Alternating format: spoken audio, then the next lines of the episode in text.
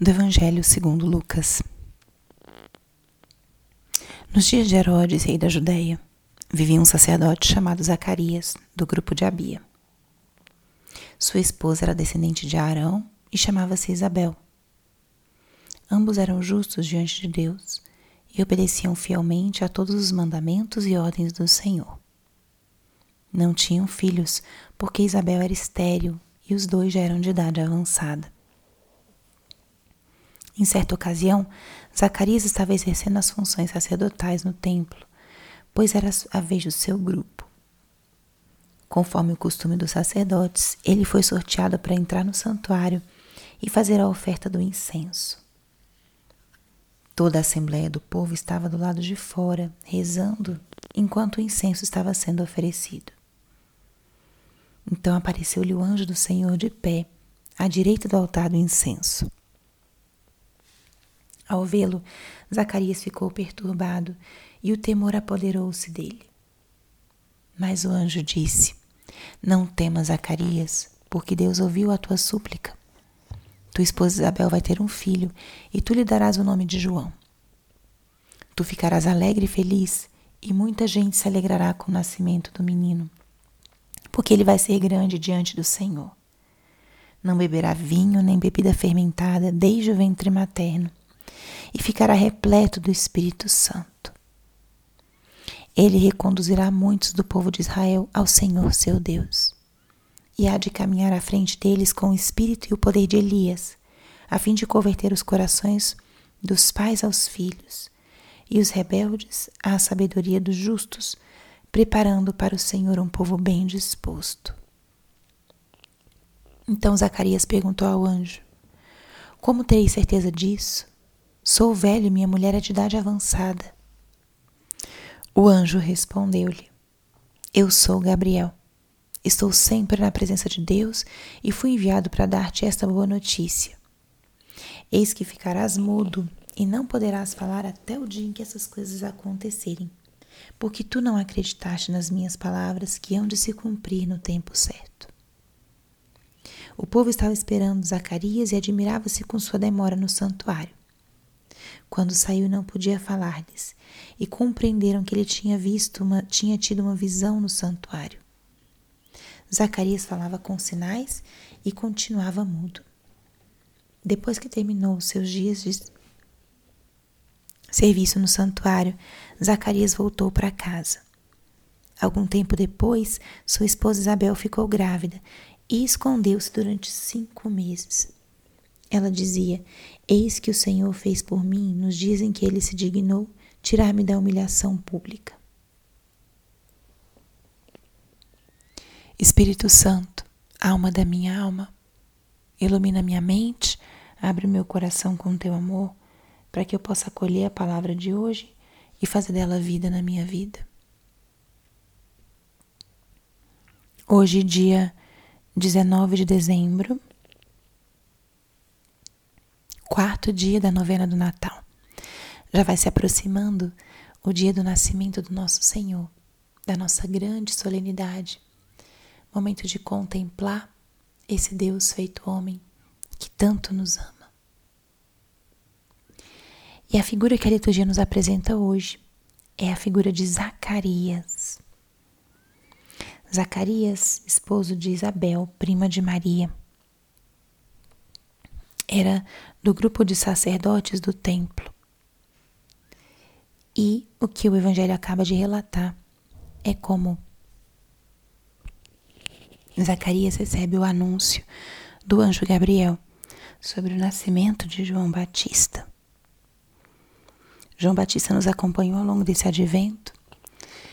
Nós podemos contemplar a ação de João preparando os caminhos para a chegada do Senhor. A exortação que ele fazia é que as pessoas se convertessem, é que as pessoas estivessem preparadas. E essa missão, ela já tinha sido anunciada pelo anjo Gabriel no momento em que ele anunciou a Zacarias que ele e Isabel conceberiam um filho. Gabriel, o anjo, fala: Ele vai ser grande diante do Senhor ficará repleto do Espírito Santo desde o ventre materno.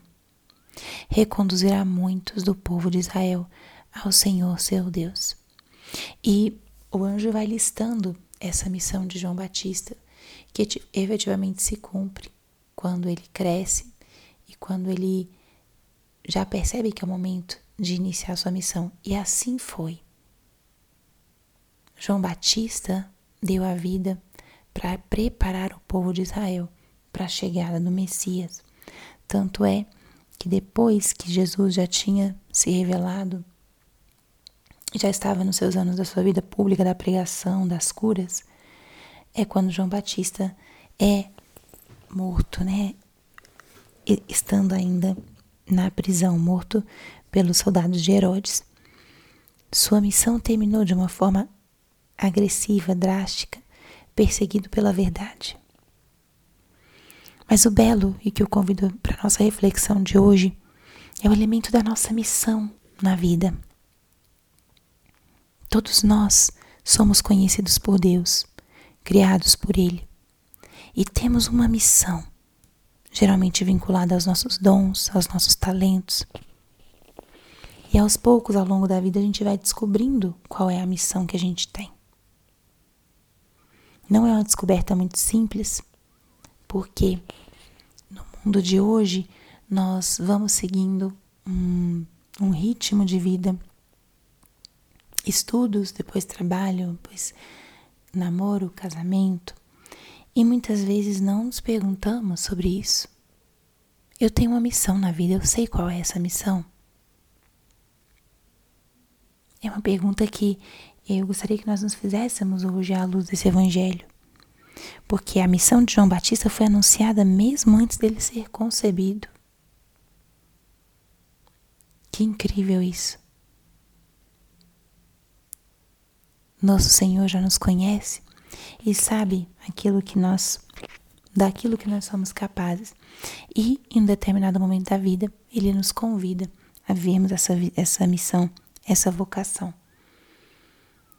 Então é lindo contemplar o anjo que anuncia quem seria esse bebê que iria nascer. Já nasceria com uma missão gigantesca, importante. E outro elemento que a gente ressalta, podemos observar nessa passagem, além do elemento da nossa missão na vida, é a forma com que o Senhor se cruza no nosso caminho. Ele entra na nossa vida, no nosso caminho, estando nós no cotidiano, fazendo aquilo que nos corresponde, fazendo com amor. Ali é onde o Senhor nos encontra.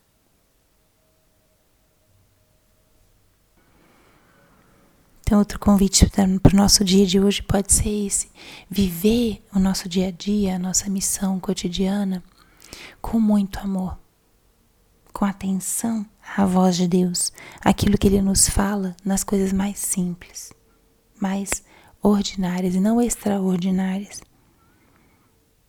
Hoje, fique atento ao longo do dia para perceber onde que o Senhor esteve presente. Como? E que isso possa enriquecer a sua relação pessoal profunda com nosso Senhor. Porque o amor que Ele tem é por cada um de nós. Não nos ama em massa, ama a cada um. Então, peçamos essa graça de acolhermos esse amor de Deus. E também de, aos poucos, pedir a graça, né, de podermos descobrir a nossa vocação, a nossa missão nesse mundo. Por vezes, uma forma de descobrir é no serviço, na entrega, ou conversando com um diretor espiritual ou com alguém um pouco mais experiente e aí poder sim canalizar todo o nosso ser, nossos pensamentos, nossas ações, nosso tempo para as coisas do Senhor. Glória ao Pai, ao Filho e ao Espírito Santo, como era no princípio, agora e sempre. Amém.